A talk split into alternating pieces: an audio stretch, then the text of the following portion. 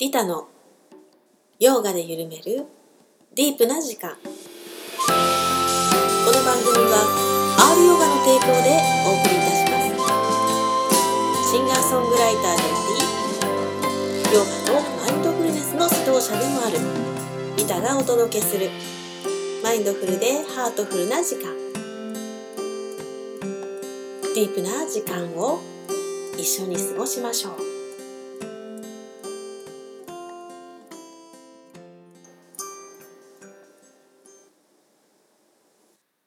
皆さんお元気ですか？リタです。暑いね。だんだん暑くなってきたね。まあね名古屋なんでとても蒸し暑暑いっていうのがね当たり前になっているんですけどまあ、ここのとこねいい汗かいてますよ。うん、あのリタ筋も始まっていてリタ筋ね、えー、リタと筋トレっていう インスタグラムの企画なんですけど私のね、週に2回インスタグラムで集まって筋トレしようっていうね企画なんですけどね。いいですね。あの部活のノリ。大体夕方とか。うん夜もそんなに遅い時間じゃない時間に。では声出していくよみたいな感じで。12みたいな。そんなノリでやっております。え、えー、心地よい筋肉痛とともに今日も放送していきますねそれがね本当に回を重ねるごとに自分のですね筋肉が成長してきているのを感じるんですよねあの使ってなかった部分がどんどんとえ強くなっていってね、生徒さんの中でもできないことができるようになりましたってね、ご連絡が入ったりしています。そういうのって嬉しいですよね。あの、じわじわとこういうのって変化があるんですけれど、まあ、ヨガでもそうですけどね、えー、開脚とかって、まあ、2週間で180度できますとか、そういうプログラムもありますけれど、あの、無理のない形で、えー、進めていくとすると、まあ、ゆっくりなんですよね。えー、1ヶ月2ヶ月そういう単位で見ていかないとあの変化って分からなくてである時ふっとあれ？こんなに前に倒れたっけ私みたいなね時が来るんですよね。でそれは本当に地道に続けてきた結果でこれ自分が一番嬉しいんですよね。でねリタもめっちゃ開脚最初はできなかったからまあそれも結構無理くり頑張ってえー、2年ぐらいかけて180度開脚まで行ったんですけどもう筋肉痛じゃない日がないももの内側が痛くない日がないっていうもう異常事態だったんですけどもうあの旦那さんにこう腰のとこ押してみたいな感じでもうあのスパルタで広げてまた割りと一緒ですね。うん。あのそんな感じでやっていたんですけどね。ある時あのそっから股抜きっていうのがあるんですよ。えー、180、うんと180開脚をしてそっからもうそうあの後ろに足が行くっていう。わかります？想像できます？真横にあった、えー、180度で開脚した足が今度後ろにこう円を描きながら行くっていう感じですね。うん。でうつ伏せで寝たみたいな形になるわけですよ。でそそれがまあ股抜きっていうんですけどそろそろできるんじゃないって先輩に言われて「いやいやいやいや」とか言って「いやまだまだです私」とか言ってたんですけどじゃちょっと一回やってみようよみたいな感じになってただひょいってひょいって股が抜けたわけですよね。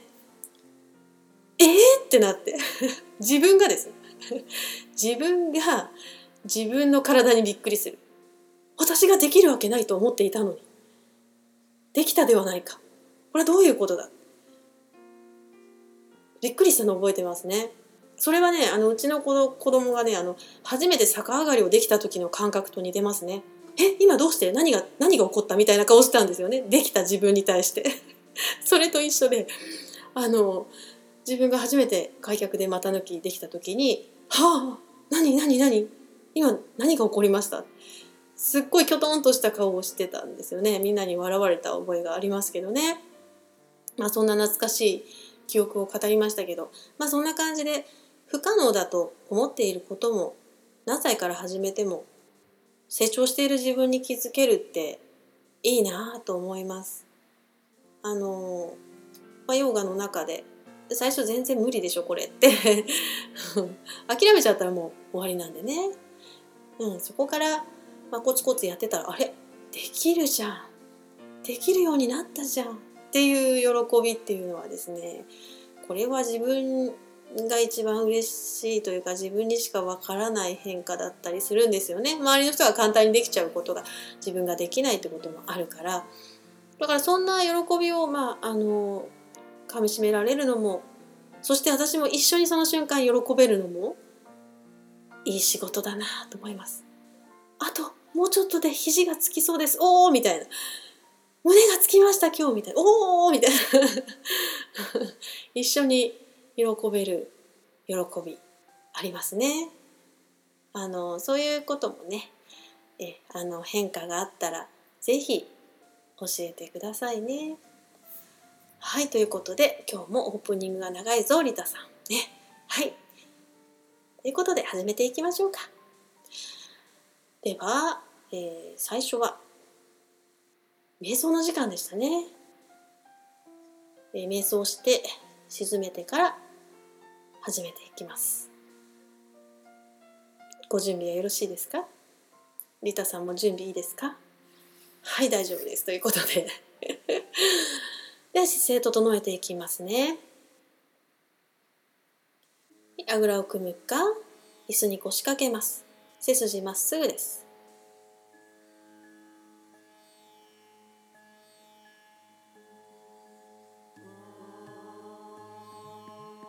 おへそを前に突き出すようにして胸を張って肩と腕の力を抜きます。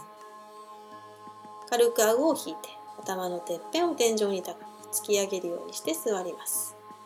吐く息を長くして心を落ち着かせていきます。まずは今の体の状態を観察します。肩がぐーっと力入っていませんか？腰がドーンと重たくなっていないですか？眉間にぐーっとシワが寄ってませんか？お顔だらんとして力抜きます。奥歯も噛みしめないようにお顔をだらーんとして。吐く息を長くしていきます。じゃあね、一回肩をぐーっと上げて上げて上げて緊張させてから、ストーンと落とします。はい、もう一度ぐーっと上げて上げて上げて、はい、ストーン。はい、もう一回上げて上げて上げて、はい、ストーンと落とします。ではね、えー、背筋まっすぐのまま頭だけ後ろに倒してみましょう。首の前側が伸びているのを感じます。はい、戻して今度は前に倒します。背筋まっすぐのまま頭だけ前。首の後ろ伸びてますか？背中のあたりもピキッとね少し伸びているのを感じますか？はい戻して少し軽く顎を引いたままです。右に倒します。この時左の肩がね上がってしまいがちですので左の肩下げます。左側の首筋伸びてますね。呼吸は止めないように自然に繰り返します。はい、戻して今度はね、反対、左に倒します。左右の違いありますか？はい、右肩を下げましょうね。はい、真ん中に戻します。でゆっくりと頭回していきましょう。息を吸いながら後ろゴロゴロゴロ。吐きながら前。はい、もう一度吸いながらゴロゴロっと後ろ回します。はい、吐きながら前。はい、前まで行ったら今度反対回り吸って後ろ。吐きながら前。はい、ラスト1回吸って後ろ。吐きながら前です。はい、前まで行ったら背筋まっすぐに戻して自然呼吸でリラックス。首と肩のあたりが楽になったのを感じますでは鼻先のあたりに注意を向けます。鼻から空気が出たり入ったりするのを観察します。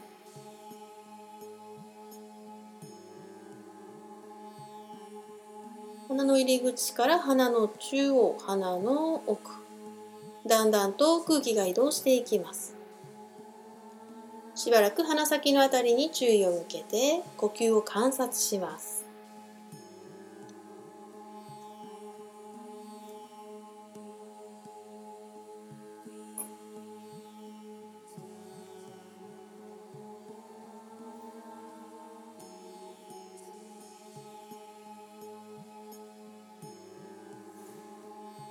雑念が浮かんでもすぐに鼻先に意識を向け直します。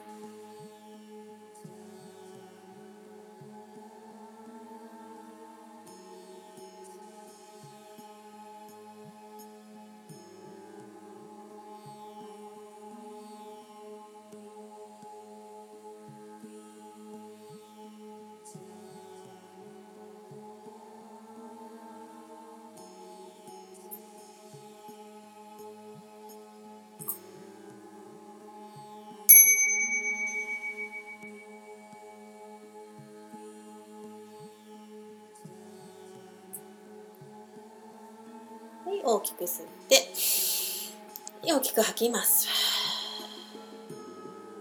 いもう一度吸って。はい大きく吐き切ります。はいゆっくりと目を開けて胸の前で合掌します。では今日の瞑想はここまでです。ありがとうございました。はいそれではゆったりとくつろいだところでお聴きください。リタで With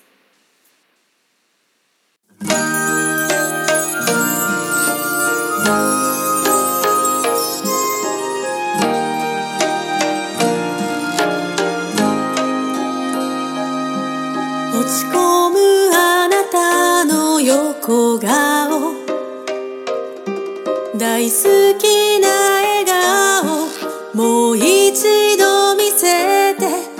一人きり泣いてた夜も。大丈夫だから一人じゃないから。どんな時もそばにいて。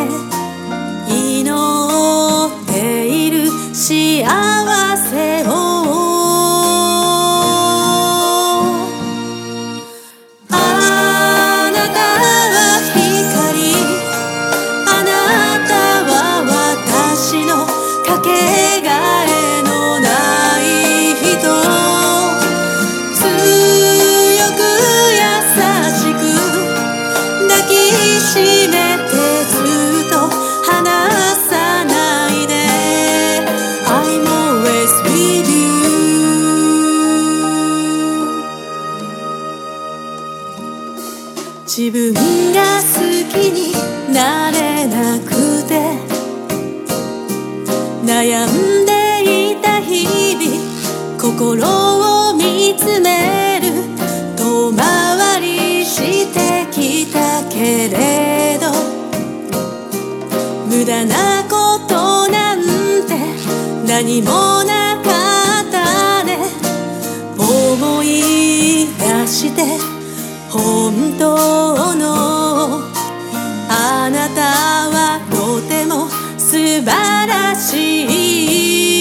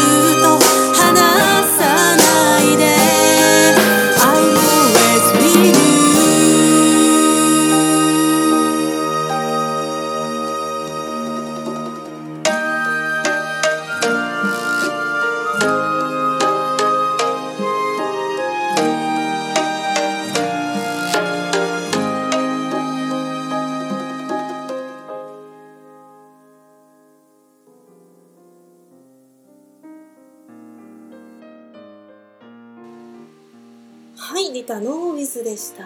聞いていただきましてありがとうございました、ね、毎回毎回この曲流してますけど皆さん歌詞の意味って考えたことありますか？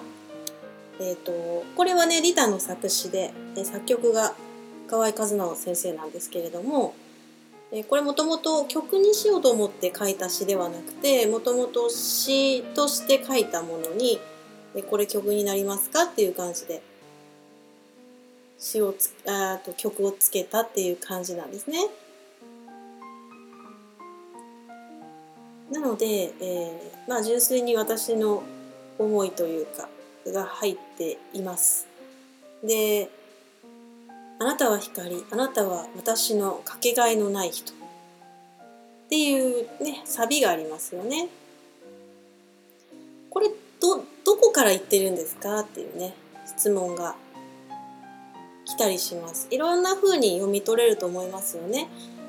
例えば自分が恋人に対してとか自分が子供に対してとか、えー、私あなたっていうのは私にとって光のような存在でかけがえのない人なんだよって。まあそういうのは大体あのそういう大切な方がいらっしゃったらそうやって読み取れるんじゃないかなとも思いますけども、えー、私のこの場合の「あなたは光あなたは私のかけがえのない人」っていうのはですね本当の私から、えー、この自分に対してなんですね、えー、大いなる私からこの自分に対してそういう私の二重構造がえこの曲に表現されています。なので自分が自分を癒し励ましているっていうね、えそんな曲であり自分っていうのはね本当は素晴らしい存在なんだよっていう、まあ、どうかそこに気づいてというか、うん、思い出してもともとそういう存在なんだよってみんなそうなんだよっていうのを思い出してほしいなっていう願いで、えー、この歌に託しました。なんでね皆さんも自由に受け取っていただいて構わないんですけどでも落ち込んだ時とか自分ダメな自分とかってどうしても見えちゃう時あるじゃないですか。なんでこんないつもダメダメなんだろう私みたいなね、まあ、そういう繰り返しなんですけど私なんてもうおっちょこちょいだし。なんですけどダメな私であると同時にものすごく素晴らしい光のような存在でもある。この私っていうところをねどうか思い出してほしいなと思います。落ち込んじゃってねどうしようもなんか八方塞がりになっちゃう時ってありますよねいろいろね。でそんな時に是非この歌を聴いたり口ずさんだりこの詩を読んだりして励ましていただいたら自分自身をね励ましていただいたらいいかなと思いますしそんな風に使っていただけたら本当にリタは嬉しいです。とまあ今ねえ自分の曲について解説してましたけど ありがとうございます。で次回の曲も、えー、秋ぐらいかな正式に発表できるのは、うん、楽しみになさっていてください。はいそれではね教えてティーチャーのコーナーです。イエーイ。来ましたね。あのね今日もちょっと経典じゃないんだけどあの大事にしている教えがいっぱい入っているような本から一節をご紹介します。エックハルト・トールさんっていうね、えー、人が書かれた本です。世界で一番古くて大切なスピリチュアルの教えという本です。これね、すごくあの文字も大きいし、あのまとめ方もものすごい見やすい本ですのでおすすめです。えー、じゃあねそこの一節を読み上げますね。内なる体インナーボディのエネルギーを感じてください。たちまち思考の雑音は完全に消え失せるか少なくともボリュームダウンしていくはずです。エネルギーをあなたの手に、あなたの足に、あなたの腹部に、あなたの胸に感じてください。あなたという命を感じてください。生命かな？生命を感じてください。あなたの体を動かしている、えー、生命を感じてください。こうすると体は揺れ動く感情と思考の水面下にあるより深い生命の感覚に通じるドアへと変わります。ここまででいいですかね、今日はね。わかりましたかね、今のね。これヨガでも一緒なんですよね。自分の内側に入っていく。自分の足にお腹に胸に自分の命エネルギーを感じていくそうすると体は感情とか思考よりもっと深いところに通じていくドアに変わりますって書いてありますね。でヨガは心の働きを止めていくそして真我につながっていくことだってね私も本当に皆さん耳にタコができるぐらい伝えていると思いますけども結局こういうことなんですよね。自分の体にまずは意識を持っていってでもっと深いとこ自分の内側入っていきます。そうしているうちにで体を感じているうちに頭の中のおしゃべりが静まっていくんですよね。これはねあのヨガを積み重ねていくと自然とできていくし自然とこの今言っている意味が分かってくるんじゃないかなと思います最初はねいろいろ考えちゃうと思うんですけれどもすっとねそのうちあーおしゃべり止まってくなっておしゃべり止まっていく感じってこういう感じなんだなっていうふうにね分かっていくかなと思いますその深いものにつながっていく時に一度そういった体っていうものを通していくんですよね。だからね、えー、そこら辺のところがこの、まあ、ヨガのヨガで頭のおしゃべりを止めていく感じがうまくこの文章に表現されているなと思ってご紹介しました。今日はエックハルト・トールさんの素敵な言葉をご紹介しました。教えてティーチャーのコーナーでした。ありがとうございました。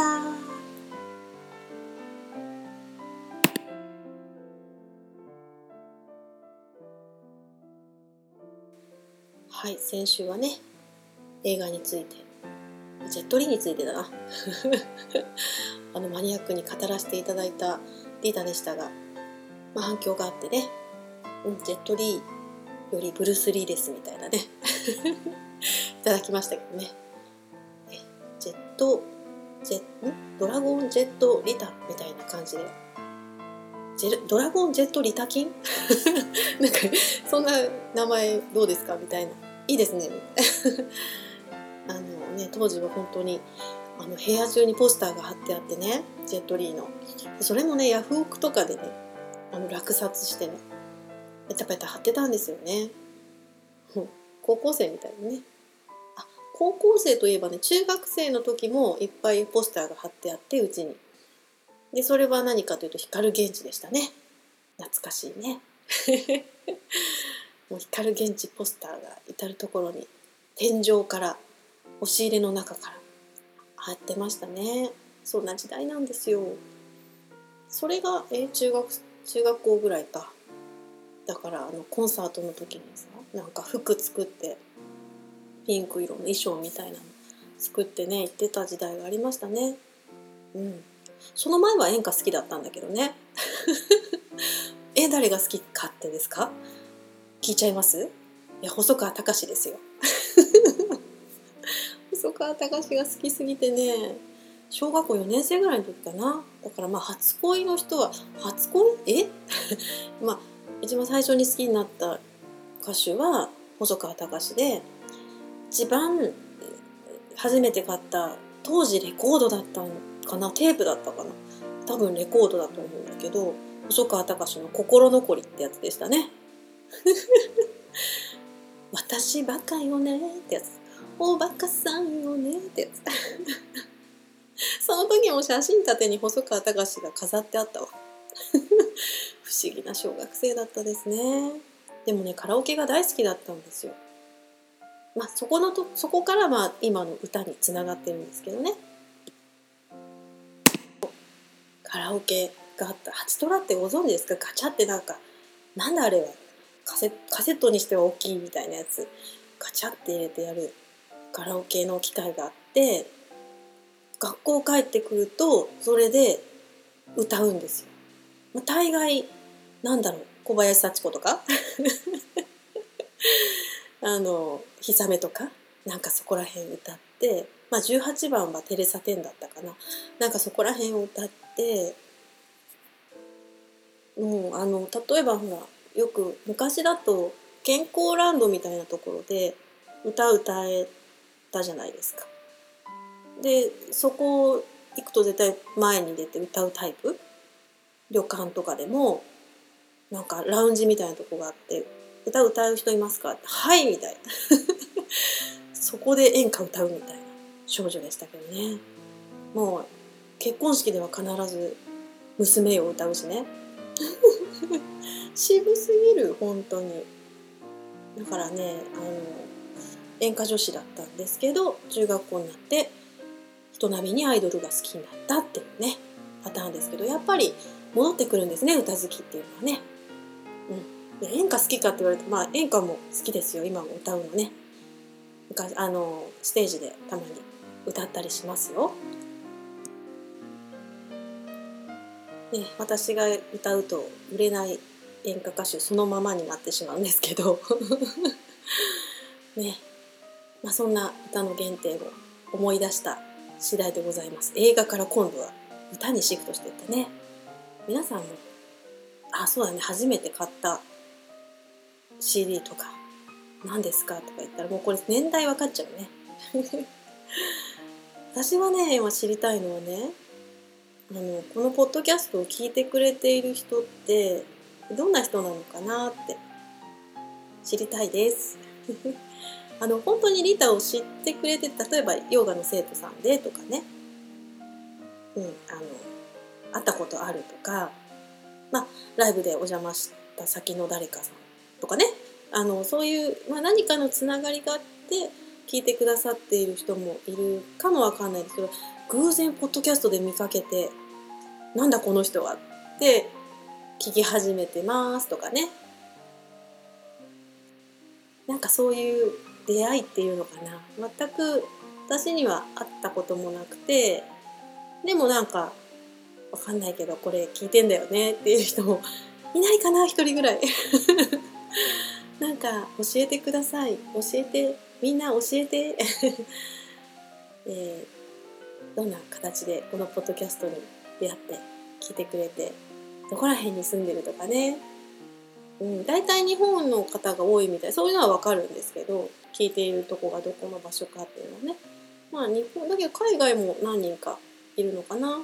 うん、ま、海外に住んでいらっしゃる日本の方だと思いますけどね。はい。どんなインスピレーションでこれを聞いてくださっているのかなってあの嬉しく思います。何らかの形でねつながっていけるのは本当にありがたくて。今なかなか人と会う密に密に肩を寄せ合って話すことができないので私はヘッドホンを通して皆さんの耳元でささやきたいなと思ってます。ね、少しでもつながって温かい交流ができたらいいなと思ってますのでまた番組の感想とかメッセージとか気兼ねなくください。えっとね、あとそのオンラインでね、ヨガとかやってますので、トークカフェって言って話し会とかね、そういうとこもぜひ利用してください。オンラインセッションもやっています。で、それがね、全部わかるのは R ヨガのサイトです。えー、r- ヨガ、えー、ドット名古屋ですね。r- ヨガドット名古屋。でこれでね、え、出てくると思いますので、あるヨガのホームページ。そこにオンラインの案内があります。え、名古屋以外でも、えー、つながれますよね。オンラインだったらどこでも。ですので、えー、そちらを見ていただいて、ぜひね、リタとつながってください。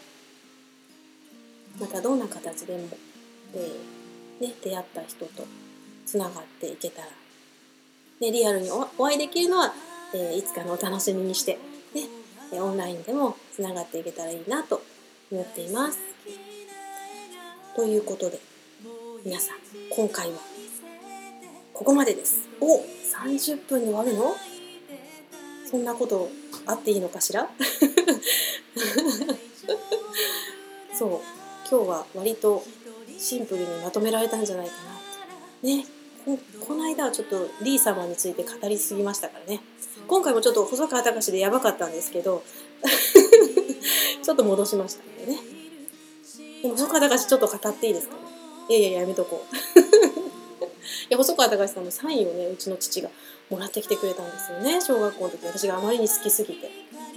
事務所まで押しかけてうちの父がね出張の時に。優しいですよね。赤服を持って行ったらしいんですけどね。そしてうちの娘が細川隆さんの大ファンなんですよ。どうかサインをくださいませんかね？みたいな感じで言ったらね奥の方にいらっしゃったのかもしれませんけどね。